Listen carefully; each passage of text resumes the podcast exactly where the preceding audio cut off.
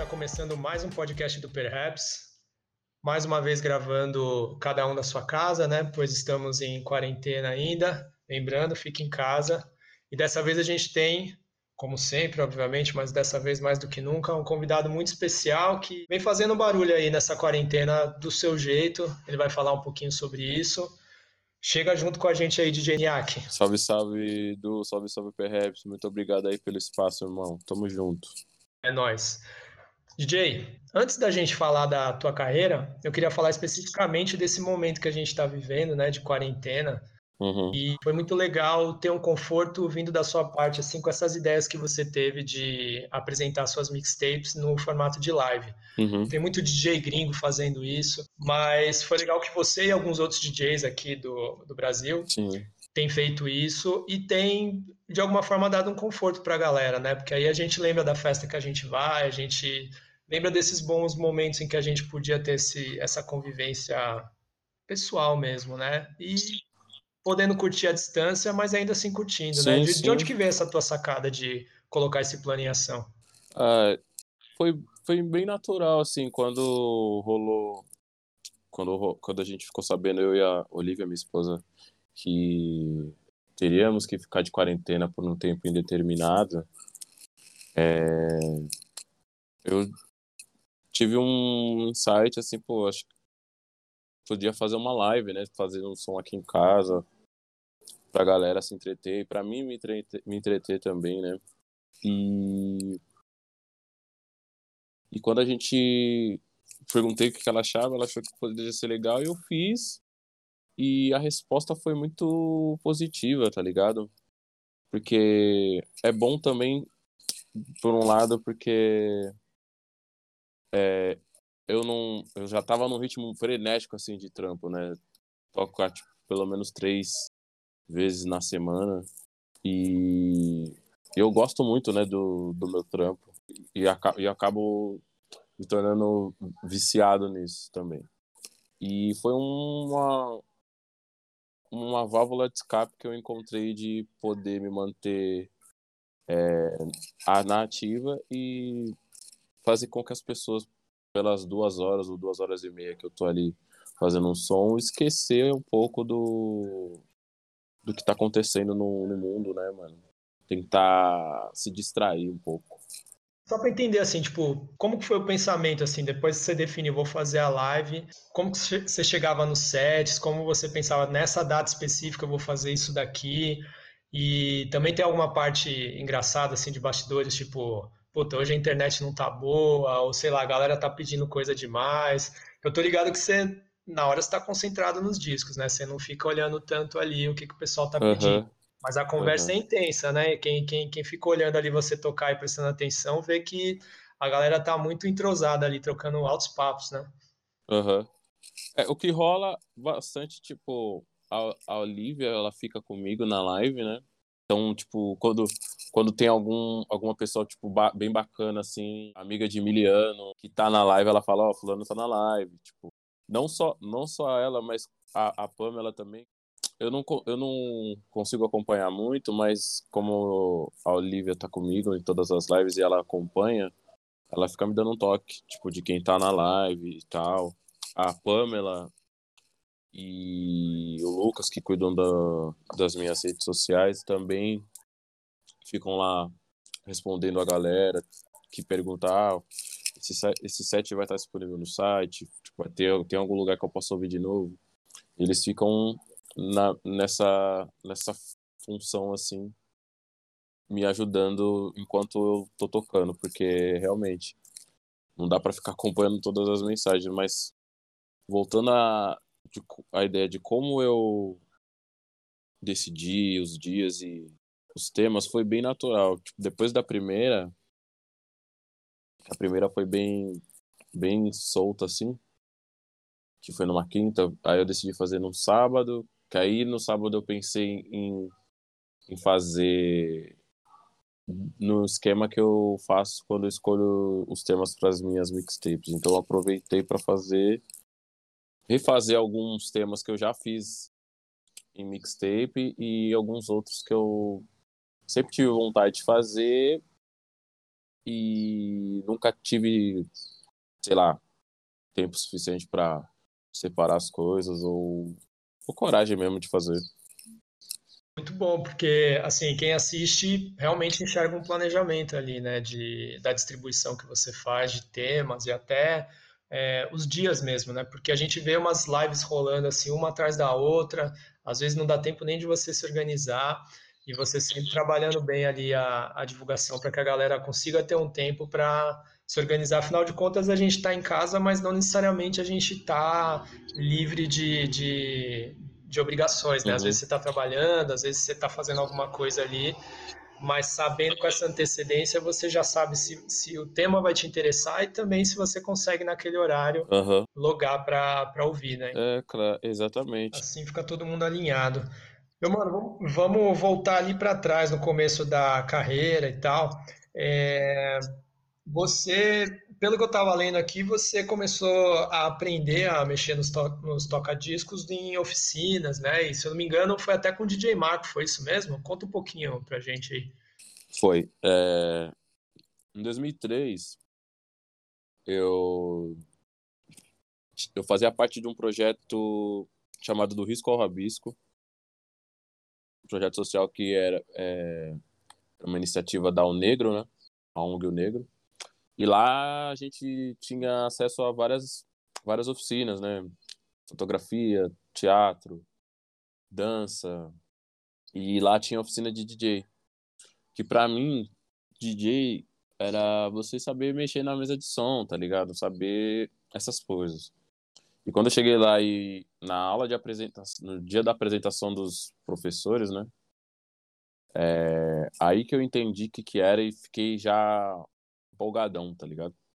Aí, desde a primeira aula que eu vi que, tipo, era uma coisa que mexeu, foi uma coisa que mexeu muito comigo.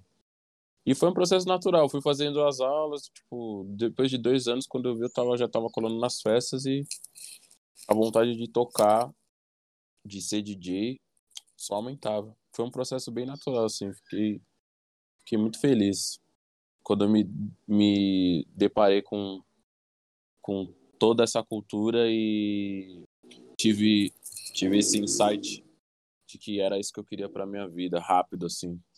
Pode crer. E a, e a parte de equipamento, de conseguir disco, essa parte foi suave também, foi natural ou teve a sua dificuldade? Teve, teve, teve dificuldade, mas graças a Deus eu tive pessoas que me ajudaram muito, inclusive o Marco, no começo da carreira, que antes não tinha Cerato, né, mano? não tinha não tinha toda essa tecnologia que a gente tem hoje. Então, é, para conseguir os discos era era muito caro. Tipo, eu não trampava, só, só estudava. E quando rolavam esses convites para tocar nas festas, eu, graças a Deus o Marco, Marco me chamava para colar lá na casa dele, me deixava separar os discos e ia tocar, acabava a festa, eu voltava lá na, eu, eu, eu, eu, moro na Zona Norte, ele, mora, ele morava na época lá no, na Zona Sul, no Jardim Maristela. Então eu ia lá à tarde, pegava os discos, tocava, depois eu voltava lá, deixava lá ia para casa. Dandan também me ajudou muito. Mar, o DJ Will, pra caralho também. Emprestando os discos, Kevin, discos e equipamentos. Esses caras, assim, me ajudaram muito nos nos primeiros seis anos, assim, de carreira, seis, sete anos. Pode crer. E então foi bem natural esse rolê, por exemplo, de você se juntar ao Mac e depois ao Dandan aí para fazer o rolê da Discopédia, né? Sim, sim, foi, foi muito, muito natural. A gente. Eu colava muito na rinha, né? Colava no Sintonia, então, tipo. E eles trabalham, eles trabalhando com o Crioulo e eu trabalhando com o Emicida em 2009, 2011, 2012 a gente se encontrava bastante, assim. Então, quando a gente decidiu fazer essa a festa de Discopédia, foi dessa necessidade da gente querer tocar nas festas, porque devido aos shows, né, a gente tinha a agenda sempre cheia, a gente acabava recusando os convites para tocar nas festas nos finais de semana. Então, a gente acabava comprando disco pra caramba, mas não tinha onde tocar. Então, foi assim que nasceu a festa. Da hora. E como foi também esse começo com o Emicida, né? Que muita gente já, já percebe aí que há mil anos você toca com ele, mas quando você se juntou a ele, ele também estava ali em começo de carreira como, como artista solo do rap, né? Antes ele era muito conhecido nas batalhas.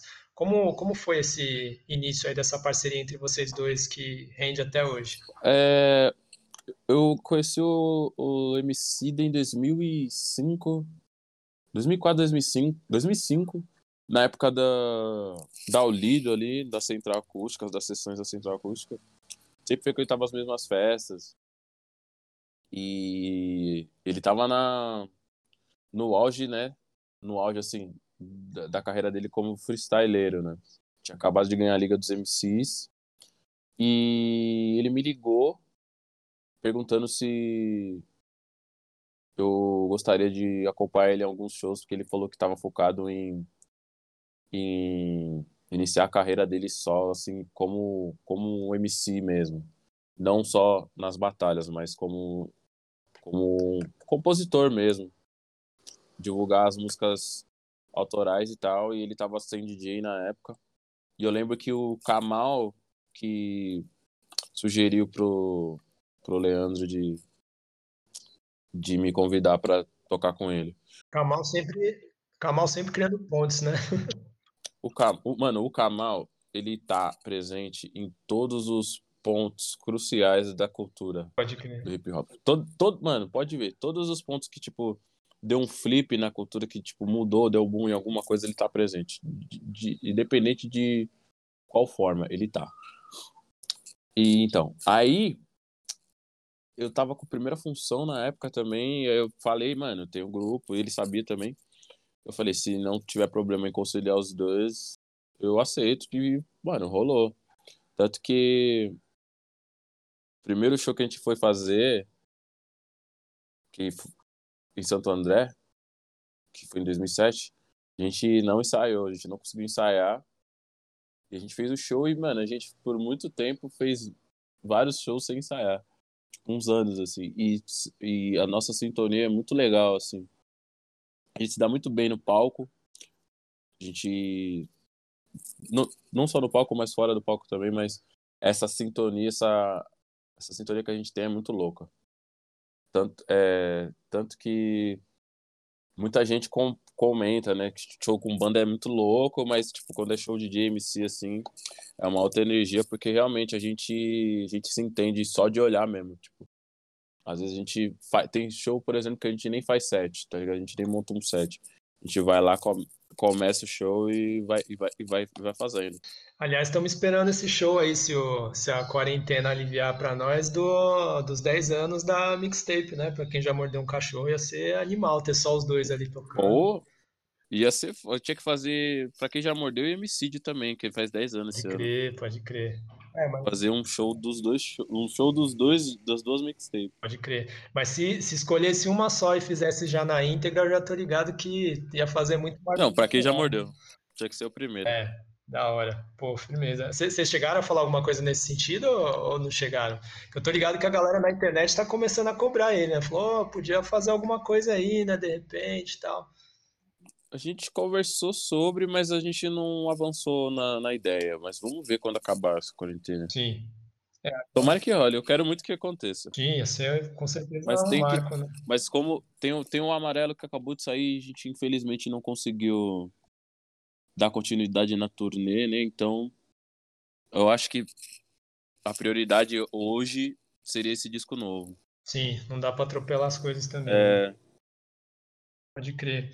Bom, aí a gente estava falando ali do, do momento que você se juntou ao, ao da que você também começou com a Discopédia, mas eu estava lembrando aqui, você citou o Kamal, né, que é como uma grande figura, acho que outra figura que também está nesse mesmo nível, talvez com um passo além, até por estar por tá no corre há mais tempo, é o KLJ, né? Queria saber um pouquinho da, da importância dele na, no teu corre. Mano, total. É... A gente tem que olhar para ele para além da cultura do DJ, né, mano? É... Ele é, uma, é um ícone da cultura como um todo, assim. A gente aprende, todo mundo também passa, tipo, passa por essa por essa escola, né? Tipo, eu lembro que eu lembro até hoje o dia que eu conheci o Marco me apresentou ele como DJ já. Tipo, eu nem tava tocando ainda, mas ele me apresentou como DJ para ele. E ele, ele me falou uma frase que eu nunca vou esquecer, que foi bem-vindo ao hip hop. Quando ele falou isso, que eu tive, que eu tive é, noção da grandeza da parada, tá ligado? Que eu tava ali, tipo, colando nos shows tudo, assistindo, aprendendo. E eu lembro até, foi num show que foi um show do direto do laboratório na Funarte, mano, um domingo. E o, o Marco tava tocando com o Max BO. Pode crer. E, eu, e foram dois dias, foram, foi no sábado e domingo, eu fui no domingo. Você chegou a e participar eu... da, da, do direto no laboratório ou você só foi como. como fui, fui, fui para ajudar o Marco. Para ajudar o Marco, que ele ia tocar com o Max BO. Pode crer. E ele, mano, foi um cara que me ajudou muito também. Assim como o Will, né? Conheci o Will através dele. E. Assim, o, pra todo DJ o sonho na nossa época, mano, se você tocasse no Sintonia, é que você chegou num, num, num patamar que, tipo, cara, você tem. Você tá no caminho certo, assim. Então, tipo, eu lembro a primeira vez que eu toquei no Sintonia que ele me, me chamou para fazer meia hora. Do nada, assim, eu tava trocando ideia com o Will lá na casa dele, numa terça, que ele, é, ele, ele, ele, é, muito, ele é muito doido. O Kleber tem uns insights, assim, tipo, que é foda. Aí ele falou, ele viu, eu to, tava tocando ideia com o Will, ouvindo um som e falou: Quinta-feira, cola lá no Sintonia pra você fazer meia hora. Eu falei: demorou. E, tipo, foi a primeira vez que eu tive contato, assim, uma festa de, desse, desse porte, tá ligado? E foi muito legal para mim. E até hoje, assim, mano, a gente tem, eu tenho ele como uma das maiores referências. Não só de DJ, mas como pessoa também. Da hora, da hora demais. Bom, é, teve, um, teve uma parada da hora também na tua carreira que em certo ponto você começou a. É, é claro que isso já é uma característica do DJ desde o começo da cultura hip hop, que é esse lance de também tomar mais à frente ali no microfone. Só que você, de uns anos para cá, você vem levando isso para um outro nível, né? Às vezes fazendo mais até backing vocal para MC, não, não tanto só fazendo a dobra. É, assim como hoje em dia você tem começado até a, a, cantar algumas músicas inteiras, né? Como foi o caso de fazer. É, bom, já, eu já vi você cantando algumas, mas me, me marca muito a parte que você fez do Papilon, da música Eminência Parda, né? Do novo disco do Emicida, lá no Municipal. Foi, foi bem legal. É, uhum. Quando que você deu essa virada também de falar, pô, acho que eu tenho uma voz aqui, acho que vale a pena também dar esse próximo passo? Eu acho que, assim como o lance do DJ, o lance do canto foi, foi um processo natural também. É... Para falar disso, tem que voltar rapidinho. Em 2010, 2011, a gente fez um show com a Ellen Oléria e, eu... e ela assistiu o show. E ela me chamou de canto e falou, mano, por que, que você não canta? Eu falei, ah, acho que sou DJ porque acho que não tem nada a ver. E, tipo, ficou nessa, tá ligado? Aí, conforme foi passando o tempo e os shows também, a gente vai ficando calejado também e, e vai querendo é, somar da melhor maneira possível para que o show aconteça. É, muitos, muitos sons do, do Emicida tem tem voz de apoio.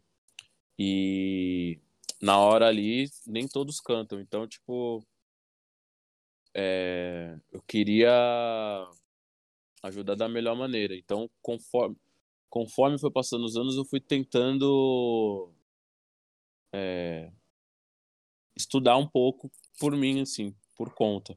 Mas depois do da gravação do DVD, que a gente teve o acompanhamento da da Ana Terra, fonoaudióloga, e a Bruna Caran, que é cantora também, as duas são professoras, que eu tive esse, esse insightzinho de tipo, acho que eu poderia fazer uma aula só pra saber o que, que eu tô fazendo, tá ligado? Se eu tô cantando no tom certo, essas coisas. E em 2019 eu comecei a fazer aula, mas 2018 quando. Agora falando, voltando do lance de rima, da rima, né? Eu. Eu e o Will, a gente. A gente vem fazendo um projeto, eu e ele produzindo. E algumas coisas eu escrevo, eu escrevi e tô cantando. É, mas em 2018, que quando foi quando rolou a a turnê do bonde da Lab, rolou uma parada no ensaio que tava o bonde era eu foi era era eu, Kamal, eu, Kamal, a Drica, Rashid e Rincon. A gente teve a ideia de fazer a Porque Eu Rimo, que é, que é do disco do Kamal, onde o Rashid e o Rincon rimam Aí a Drica ia fazer, fez a parte da Stephanie. Aí, ao invés de eu fazer a parte da MC, eu falei, mano, eu podia escrever um verso aqui e eu rimar do, do, do, porquê que eu sou DJ. Foi aí que, tipo, deu um start, tá ligado? Mas não é uma parada que eu acho que eu vou seguir carreira, mas eu, eu tô curtindo fazer. Talvez eu fosse alguma coisa ou outra, mas não sei. Ah, Tô estudando. É, é, é, legal que você está estudando, apesar de parecer né, que é despretensioso, é o que você falou, né? Foi natural, você foi sentindo essa, esse espaço e essa vontade, você foi lá para aprender que está fazendo a, a, parada do jeito, de um jeito legal e uhum. está aberto também para que possa acontecer, né? Isso é legal. Exato. Da hora. E aí, meu mano, tem, um, tem um, uma outra parada que rolou na, na tua carreira, que de repente aí algumas pessoas podem enxergar também como uma, como uma evolução, que foi um rolê que você fez lá em. Foi, foi em Nova York que você colou, que você tocou tal, em alguns picos? Também. Nova York eu fiz, Euro, na Europa também. Europa também, pode crer, né? Na Europa foi no rolê desse bonde, ou não? Já tinha rolado de outra forma também? Já, já tinham rolado de outras formas, é, porque graças a Deus é, a gente, a gente tá, vem, via, vem viajando para fora do Brasil desde 2011. E com isso a gente vai conhecendo algumas pessoas, né, mano, e vai abrindo, vai, vai abrindo portas. É, na Europa, é, não, não tenho tanto, tantos contatos quanto nos Estados Unidos, mas todo ano que a gente tá indo, tá indo para lá, rola alguma coisa. Tem, tem, tem o DJ Madruga, por exemplo, que tá morando em Lisboa, que é meu fechamento, tipo, ele me envolve para tocar nas paradas que ele tá fazendo lá. É... Em Londres tem o Divisor, que, que é do Brasil também, e sempre me chama para tocar. E assim a gente vai construindo uma relação de trabalho também fora do Brasil. Eu digo na Europa. Nos Estados Unidos, é a mesma coisa.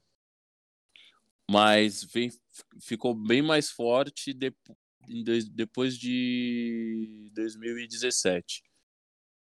Em 2000 e 2018, a convite da Talma de Freitas, eu fui fazer. Fui tocar num tributo ao Luiz Melodia. Fiz um set de música brasileira e tal. E ela é a esposa do B Plus, que, mano, B Plus é um dos fotógrafos mais fodas que tem no, na cena do hip hop de lá. Era parceiro do J dele e tal. E ele já conhecia meu trampo. E assim ele me envolveu, ele me, me, me envolveu num projeto, um projeto não, na rádio do J-Rock lá. E eu toquei, eu to, fiz, um, fiz um set nesse programa que foi muito louco. O feedback foi sensacional, assim. E depois disso, é, rolou um festival na Colômbia. Esse foi foda. Rolou um festival na Colômbia, Bogotá, um dos maiores festivais de hip hop fora dos Estados Unidos é lá. E o Boogie Blind, o DJ Boogie Blind estava lá. E eu toquei com ele nessa festa. E, enfim, eu já conhecia, mas ali a gente estreitou mais o contato. Aí eu comecei a investir, tipo, em mim, assim, tá ligado? Todo ano eu procuro ir pelo menos duas vezes.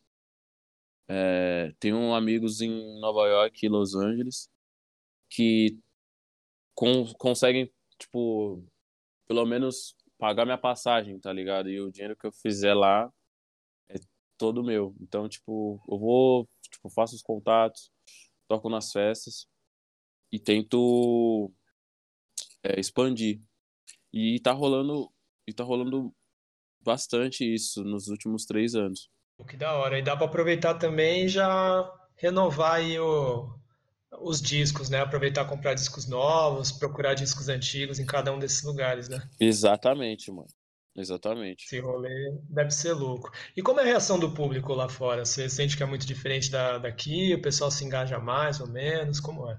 Acho que depende do, do pico. Mas todas as festas que eu toquei, é... o feedback foi bem bacana. Porque eu toco em... tem festas que eu faço só set de música brasileira mas também tenho, tem as outras festas que eu faço que eu faço aqui. Toco as músicas que eu gosto de tocar aqui. E é bacana, porque tem muita coisa que eu. que é engraçado. É muito, tem muita coisa que eu toco aqui, tipo Discopédia, em outras festas que eu toco, que a galera lá não toca. Então, tipo, eu acabo, eu acabo me destacando de alguma maneira, e isso é bacana.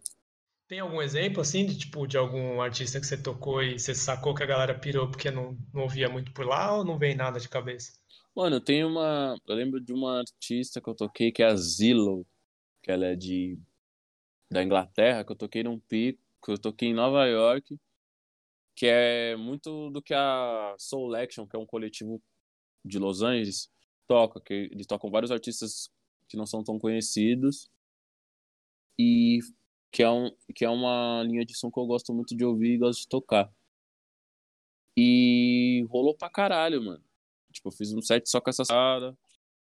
E a galera, tipo, curtiu muito. Falou que, tipo, é difícil a galera tocar essas coisas que são mais underground, que não, ainda não atingiram o mainstream. Da hora.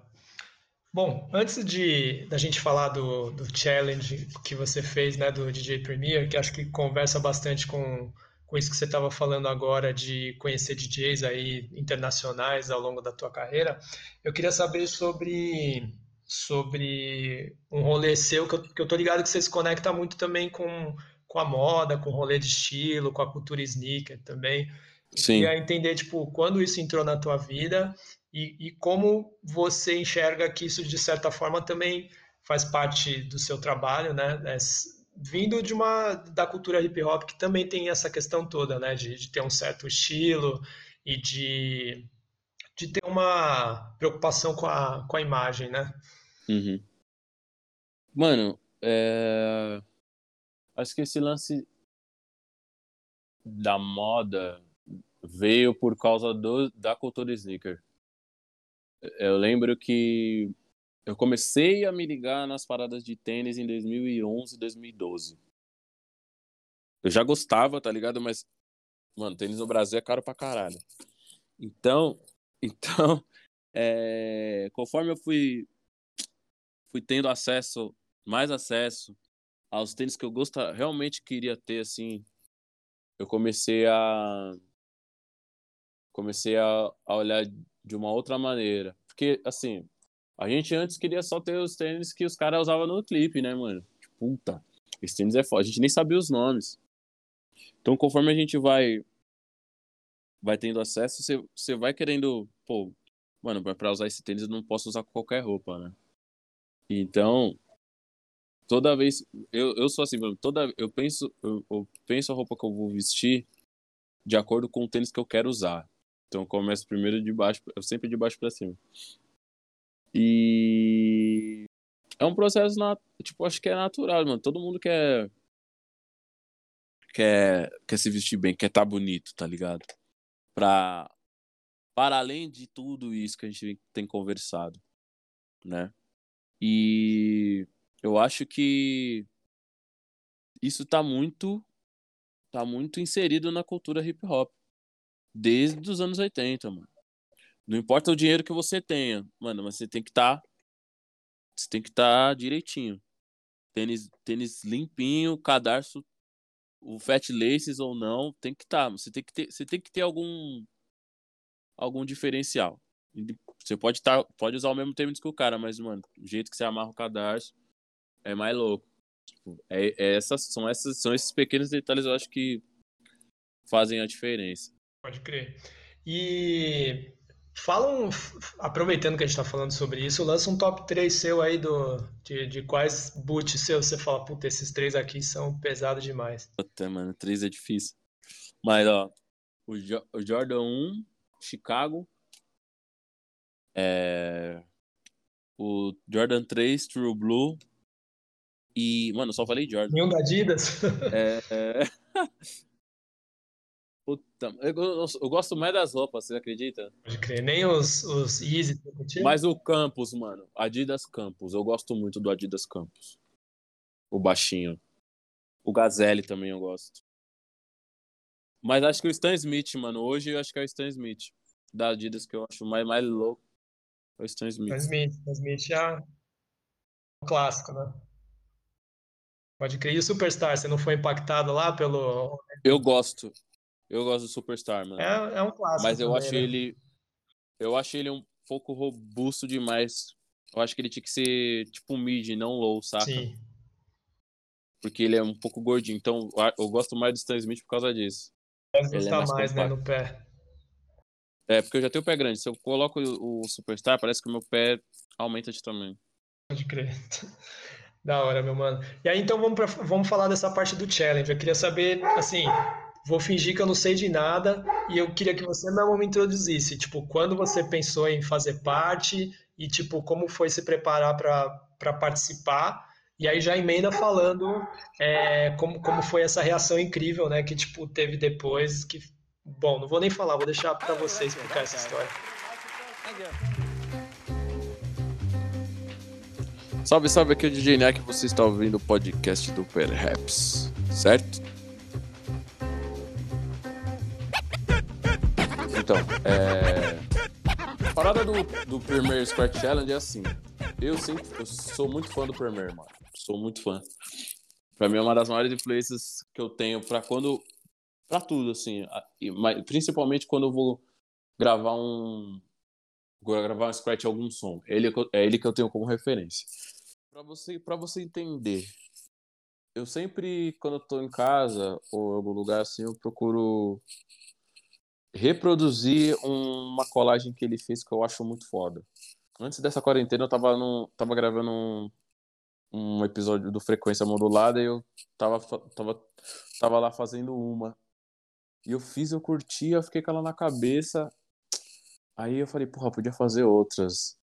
Aí eu tava Aí eu mandei pro Kamal, ó, ó como é que é foda. O Kamal tá sempre presente, mano. Eu, eu gravei esse, o primeiro que eu fiz lá na, no, depois que eu terminei o episódio do Frequência, mandei pra ele ele falou, mano, esse é louco.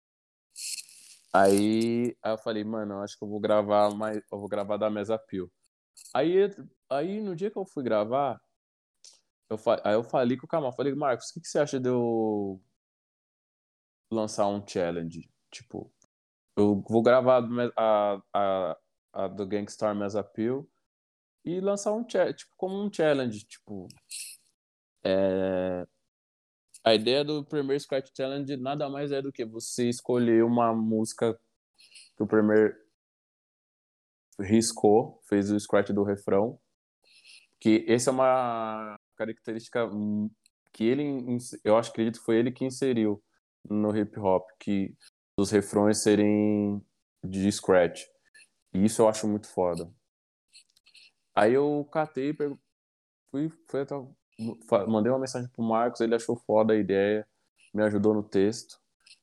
E eu e escolhi os DJs para essa primeira, para esse primeiro vídeo para fazerem comigo.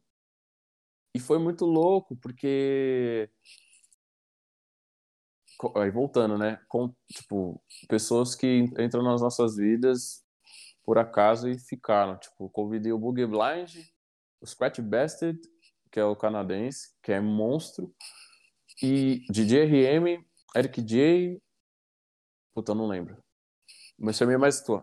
E eu chamei, eu chamei os caras, tipo, pra gente. Que nada mais é do que, mano, a gente tirar uma onda, mano. Tipo, most é, homenagear um, um, um, dos caras que, mano, são o motivo da gente estar tá aqui hoje. E, mano, o Boogie Blind fez o vídeo no mesmo dia. Já foi do caralho, tá ligado? Pra mim. Aí o, o, o Best respondeu, depois que eu postei o vídeo, ele respondeu, falou, vou fazer. E depois que ele fez, mano, depois que eu, aí que tá, depois que o Scratch Best fez o dele, ele, que ele convidou a, a banca do Beat Junks, que, né, Beat Junks, que é o J-Rock, o DJ Melody, Babu e tal.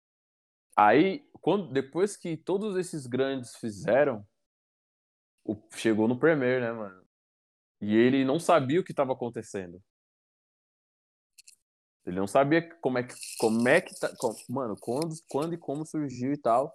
Aí o Scott Bessard respondeu ele, falando que fui eu que comecei o challenge, eu que criei, e ele foi até mim, viu meu vídeo, comentou e tal, aí fez aquele vídeo lá agradecendo depois, e tipo, mano, até agora, assim, eu não, não consegui é, digerir tudo. Eu convidei o DJ Will também pro primeiro vídeo. Chamei o Will, Eric J e RM. E mais um que eu não vou lembrar agora. Mas do Brasil. Eu sei que da gringa eu chamei o Scratch Bastard, o. O Bug Blind, Real 5D e mais um. Foi isso. E tomou essa proporção grande aí, mano. Que eu fiquei de cara, tipo, e do nada vários DJs do mundo todo me seguindo vários DJs do mundo inteiro fazendo o, o challenge, tá ligado? Uma ideia que. Uma ideia simples que saiu, tipo, natural mesmo, de, de um treino aqui em casa, que tomou proporção, essa proporção que tomou. Barato saiu no site da OK Player, é, no Hip Hop DX também. E tá aí, velho. Agora, e ver esses grandes DJs agora também me seguindo, é muito gratificante, mano. Foda, né, mano? E é, acho que assim, é, muito provavelmente você já deve ter ouvido aí de algumas pessoas, mas com certeza se sinta parte dessa dessa lista aí de grandes DJs, porque o que você já fez pelo, pelo hip hop, pela música aí não tá escrito, né? Apesar de jovem, com certeza você também é um grande nome aí, que eu tenho certeza que ainda vai fazer muito barulho no, na história da música, né não? Porra, mano, eu só agradeço, mano. Porque é uma parada que, assim, a gente nunca faz esperando. Não, a gente sempre espera reconhecimento, claro. Mas nunca, tipo, pra dizer, tipo, eu, eu sou. Eu fui o fulano que fiz tal bagulho.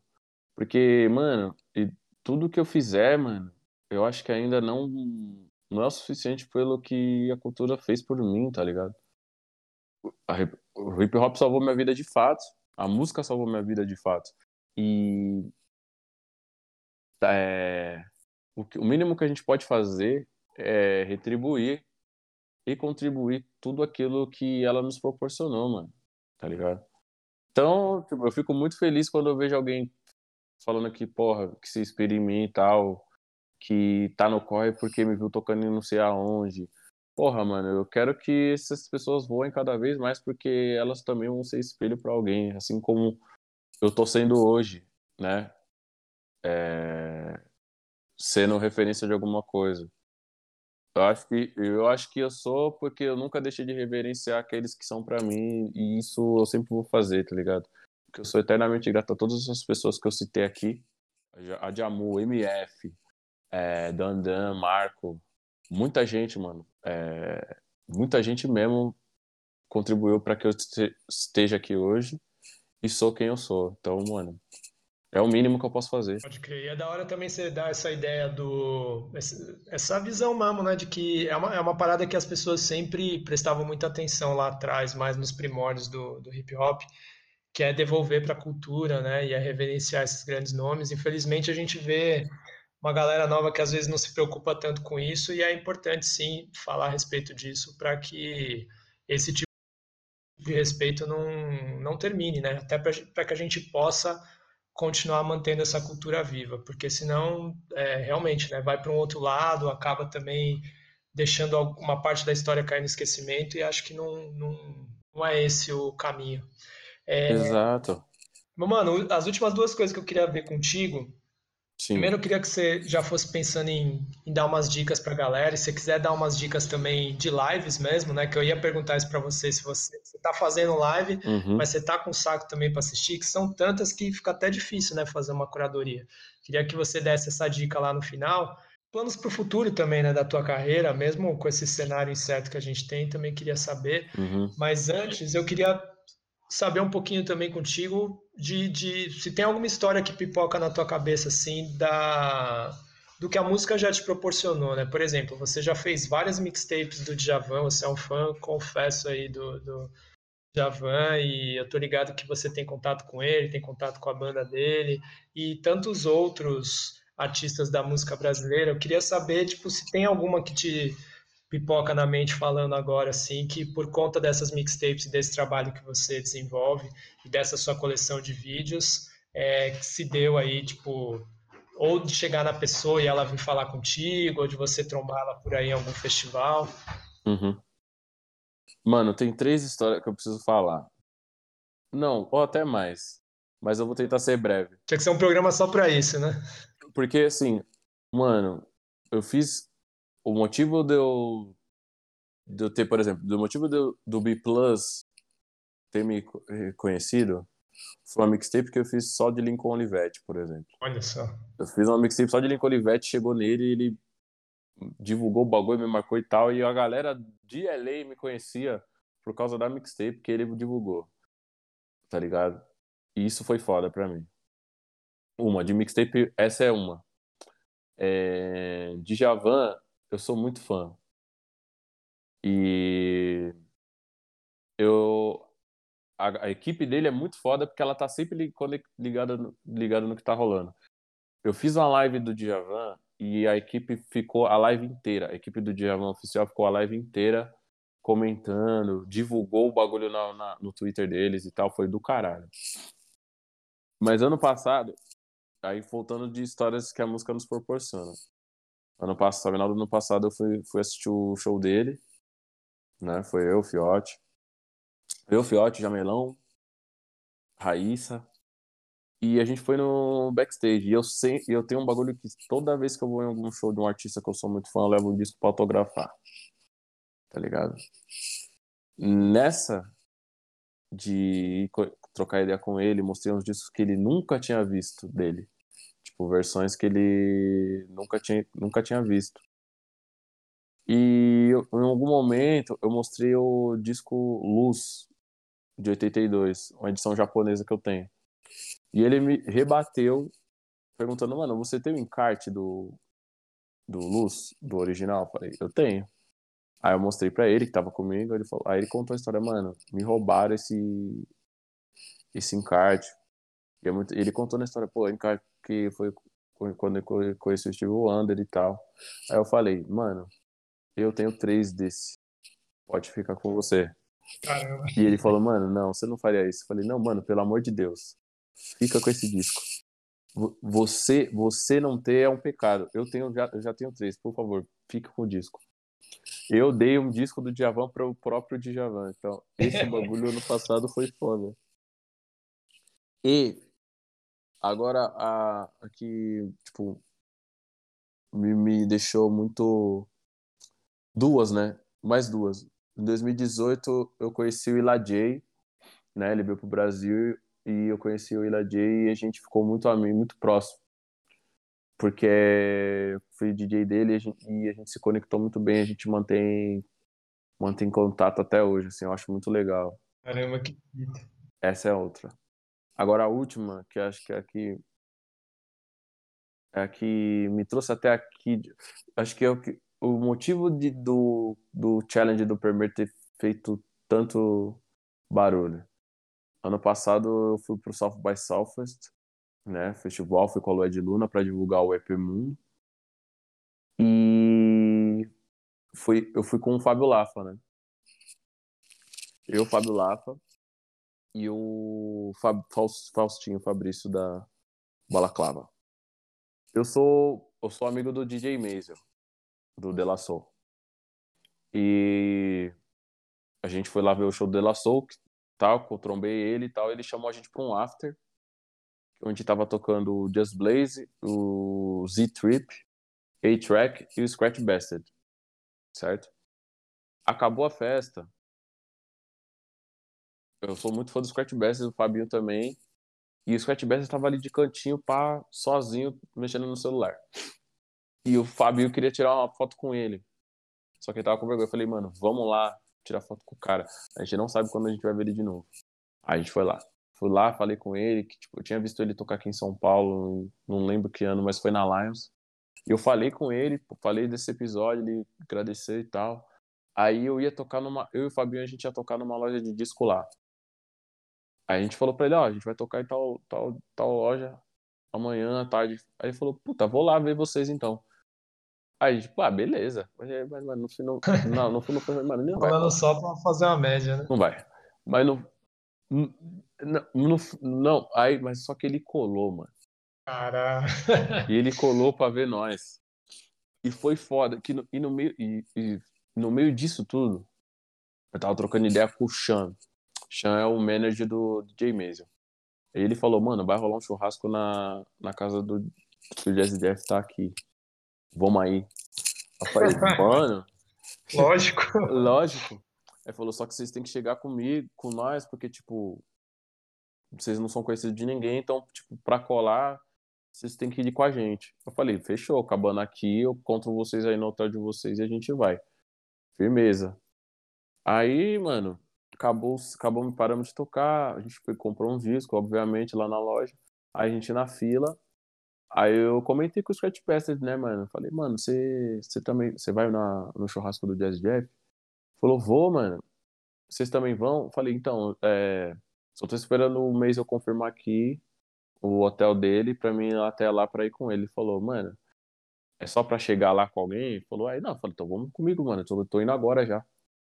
A gente foi pro bagulho, pro churrasco do Jazz Jeff de carro. Cara, mano, a gente acabou, não fazia nem 24 horas que a gente tinha conhecido o cara.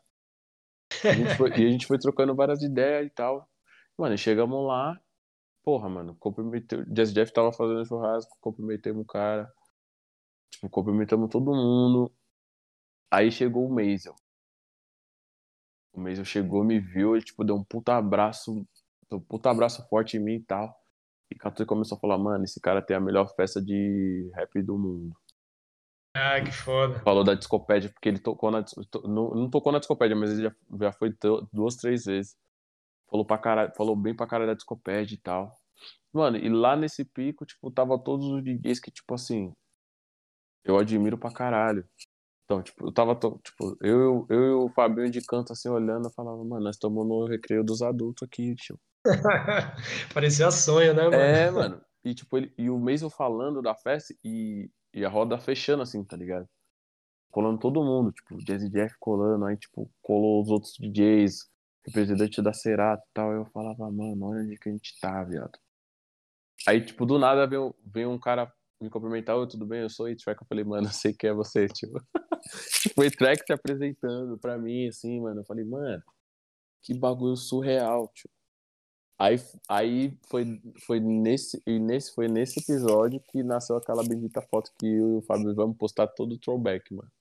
Sim. Pelo menos três vezes por ano a gente vai postar aquela foto. Porque chamaram os caras, chamaram os caras pra sair na foto, automaticamente eu e o Fábio, como não é de lá, a gente ficou de canto, né, mano? Hum. Aí os caras falaram, não, mano, cola aí vocês. Tipo, por isso que a gente tá, tipo, agachado. Foi muito no susto. A gente tá agachado e, tipo, fazendo um sinal de paz bem, bem rap nacional, assim, tipo, porque a gente não tá acreditando no bagulho. E foi por causa desse dia que eu fechei, que eu me aproximei do Scratch Best, que proporcionou, que me proporcionou sim, me sentir é, livre em convidá-lo para fazer o bagulho. E foi, foi a partir dele que o challenge expandiu e tomou essa proporção que tem hoje. Hoje são mais de 500 vídeos mano, na inter... no, no Instagram, na hashtag. Só desse, desse challenge. Então, mano, é muito louco como uma coisa liga a outra. Se não fosse, se não fosse esse dia, talvez nada disso teria acontecido.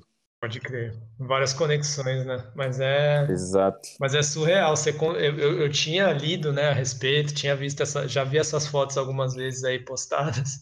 Já troquei ideia por cima com o Lafa também a respeito disso, mas você contando aqui, tipo, realmente é uma parada que você ouve, você desacredita, assim, né, de tão perfeito que foi, né, mano? As coisas foram uma se emendando na outra, assim, e culminou com essa foto aí, tipo, foi, mano, rolê perfeito. Não, surreal. E te, uma outra bem rápido. 2016, mano, eu fui, que foi, acho que a primeira vez que eu falei, mano, vou pra tocar. Que eu fui pra conhecer o Afropunk também, em Nova York, e eu acabei tocando em vários picos. Num desses picos foi num, eu não lembro nome, não vou lembrar o nome da festa agora. Mas era num bar de um hotel, assim, bem, bem fancy, bem chique mesmo, de um, que um brother meu, um brother meu descolou pra mim, porque um brother dele não ia poder fazer. Aí ele me chamou para fazer com ele. E foi um dia depois do VMA que, o, que a Rihanna ganhou um prêmio. E o Drake dá, o, dá aquele speech lá, tipo, apaixonadão por ela. Aí a gente tá tocando no evento, eu e ele. Mano, juro por Deus, tinha umas 20 pessoas. O Drake cola na festa, mano. Eita porra. Colou o Drake, bem na hora que eu ia começar a tocar. Aí eu falei, mano, eu não vou tocar esses bagulho da rádio que tá tocando dele. Sim. Pensei, né, mano? Aí eu catei e toquei uma música de uma, mix, de uma das primeiras mixtapes dele. Toquei, tipo, despretensiosamente. Toquei e continuei na trampa ali. Aí eu vi uma pessoa que vi uma pessoa que vinha, vinha aproximando uma pessoa assim. Aí eu levantei a cabeça, era o Drake. Às vezes que veio, me cumprimentou. Falou, mano, faz uns 10 anos que eu não escuto essa música, obrigado. Caralho. Aí eu falei, mano, obrigado eu. Tamo, tamo junto, é isso mesmo. Aí ele voltou, eu falei, mano, agora foda-se. Aí eu vou tocar o que eu quiser. Eu fui, mano, tocando, pausa o bagulho. Aí eu toquei a Work da Rihanna. Quando eu toquei a Work da Rihanna, a Rihanna chegou no. Aí eu, eu, meio que fiquei tocando pros dois dançar ali. Tipo, tá, tinha um segurança do, do lado deles. Uhum. E eu fiquei fazendo um setzinho, eles curtindo, pá, dançando da hora, ficaram uns 20 minutos.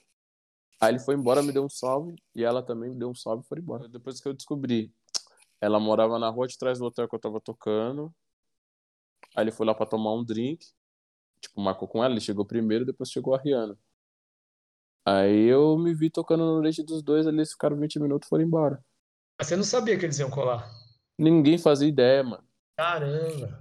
Ninguém fazia ideia. Tipo, tanto que não tinha ninguém, tipo, tinha umas 15 pessoas lá, 15, 20 pessoas. Uhum. Mas ainda bem que você, você teve essa sagacidade e também tinha tinha essas balas na agulha aí para soltar essas músicas que você tocou pra, que você tocou para eles, né? É, foi a, assim, foi a primeira, tipo, a primeira música foi que tipo o cara, ele entendeu que tipo, mano, esse moleque me conhece. Tá ligado. Não, não é não tá de embalo. Da hora. Aí já ganhou respeito, né? É. Foi foda, foi legal. Da hora. Bom, mano, então eu já queria finalizar contigo, é, pensando nisso daí. Eu queria saber o que, que você já projeta para o futuro, né? Claro que a gente tem essa situação da quarentena, mas acredito eu que você já provavelmente tem alguns planos. Mesmo uhum. que para fazer, é, igual você falou, né? Você vai reduzir as lives e tal, mas vai continuar fazendo, mas sei lá, de repente, uhum. qualquer outro tipo de projeto aí que você vai engatar no, para os próximos dias e talvez meses até, né? Que a gente ainda não sabe quando essa situação vai finalizar. E, uhum. e também se você tem alguma dica aí de ou de algo para ouvir ou para ler, mas de preferência se tiver alguma dica legal assim de live, tipo acompanha a live desses caras aqui, porque são tantas que fica difícil de escolher mesmo, né? Uhum. É quase uma curadoria tua aí de uma pessoa que tem feito ótimas lives também. Tá. É, mano, pra esse ano ainda, é, eu quero pôr dois projetos na rua. Tem um projeto meu com o Will que a gente tá fazendo, de um EP. A gente tá produzindo junto. É, não sei se eu vou cantar. Não sei se eu vou cantar ainda ou se eu vou só produzir. Mas tem esse projeto. E tem um outro projeto de disco autoral meu, mas eu não posso falar ainda, porque eu preciso ter certeza que vai dar certo. Da hora, da hora. Então, desse, são os dois projetos que eu tenho. Fora, fora as lives, fora a discopédia. É, eu vou tentar, não sei como, mas eu ainda espero que dê para viajar para fora, porque eu tenho, eu tenho focado bastante nessa minha nessa minha carreira internacional, tá ligado? Hum. Eu quero continuar investindo para que, sei lá, eu seja o primeiro DJ de hip hop do Brasil a ser reconhecido mundialmente. Então, eu tô, tô, tô trampando muito para isso e, e, eu queria muito aproveitar esse gancho do, do challenge, né, mano? Porque vem muita galera, tem muita galera me perguntando se eu, se eu vou, de onde eu sou e se eu, se eu, se eu, se eu vou para alguns países, tipo, se eu costumo ir para alguns países. Então eu queria muito aproveitar esse gancho para tentar continuar nessa investida aí, mano. Sim, já fazer uma agenda internacional aí, né? É. Da hora. E o, as indicações pra gente aí, pra finalizar? Bom, não vou indicar a minha, porque. Mancada, né? Mas tem. aí já tá indicada, tem, já tá subentendido. Tem as, tem as do, as do DJ Will, que eu tenho visto. DJ Fal, do DJ Nicásio, que faz, toca bastante música brasileira, eu acho foda. Tem a Discopédia, a Discopédia tá fazendo uma live de terça no horário da festa, né, das 7 às 10, a gente tá fazendo, como se fosse a festa, só que da nossa casa. Então, tem a Discopédia toda terça. Eu já falei, o Vitones tá fazendo também. E, porra, tem o tem esse versus que tá, tá rolando agora, né, mano? Sim. Primeiro foi do Premier Reese, agora vai ter Ted Riley e Babyface, se eu não me engano. E é uma, é, são as que eu tô conseguindo acompanhar, assim. A do Questlove, você chegou a ver alguma? Eu vi um pedaço. vi um pedaço. Ih, vai ter a do Belo também. Sim. Eu quero ver. Vai ter a live do Belo que eu quero ver. Eu tô de olho na do Raça Negra também. Vixe, Maria. Sabe. Só peso. Aliás, ouçam as mixtapes de pagode do Uniac, que são as melhores também. Mano, todo mundo fala isso, velho. Eu acho muito engraçado. Ah, acho mano, é que engraçado. é, sei lá, talvez você tenha sido o primeiro cara assim que deu uma atenção, né, de puxar esses pagode 90 que, que voltaram com força faz um tempo, mas tipo compilar e fazer uma seleta, né? E uma seleta Uhum. assim bem feita, porque você colocou toda a tua habilidade de DJ, de curador musical, né? E aí, mano, elas são muito certeiras, aí não tem como não elogiar, né? Valeu, mano. Aí tem várias outras também, né? Tem Amy Winehouse, tem, mano, tem mixtape do que quiser. Você quer indicar algumas assim pra quem não ouviu nenhuma? De repente lá ouvir três pra facilitar o caminho? Mano, não, não porque não tem como, mano. É, então, Porque tem muita, né? é mais, são, mano, 113 no Caramba. total. Mas, cara, vai na do Lincoln Olivetti. Boa. Vai na do Lincoln Olivetti e. Porra. Acho que uma do Vai na do Lincoln Olivetti. Né, Vai também. na do Lincoln Olivetti, vai numa do. Vai nas lives. Vai no set das lives. E aí acho que dá pra sintetizar tudo. Que tem pagode, tem R&B, tem rap. Se for no, no sets, se for no sets da live, os, os últimos sets que eu fiz agora, dá pra contextualizar bastante o que tem no site todo. Pode crer. Depois é mais fácil voltar pras antigas, né? É, Pode crer. Fala o teu site aí pra quem não manja. meu site é o www.djniac.com. Da hora. A gente vai colocar também no, no descritivo, junto com as suas redes. E aí a gente divulga junto com o episódio. Firmeza? Tem algum, algum recado aí pra molecada DJ que tá começando pra gente fechar de vez? Molecada que tá começando agora e quer ser DJ, estude. Estude a cultura como um todo, como começou, por que começou e música. Escutem música de, de todos os estilos, dos que você dos que você gosta. Não há não há limites para essa nossa cultura, para esse nosso nosso ofício. A gente tem que estudar os que vieram antes, os que estão agora, para a gente poder ser referência depois. Tentem se encontrar na cultura da melhor maneira que for para vocês conseguirem é, para vocês conseguirem é, encontrar o seu próprio estilo, porque esse vai ser o seu diferencial. Da hora, meu mano. Muito bom. Muito bom conselho. Bom, é isso.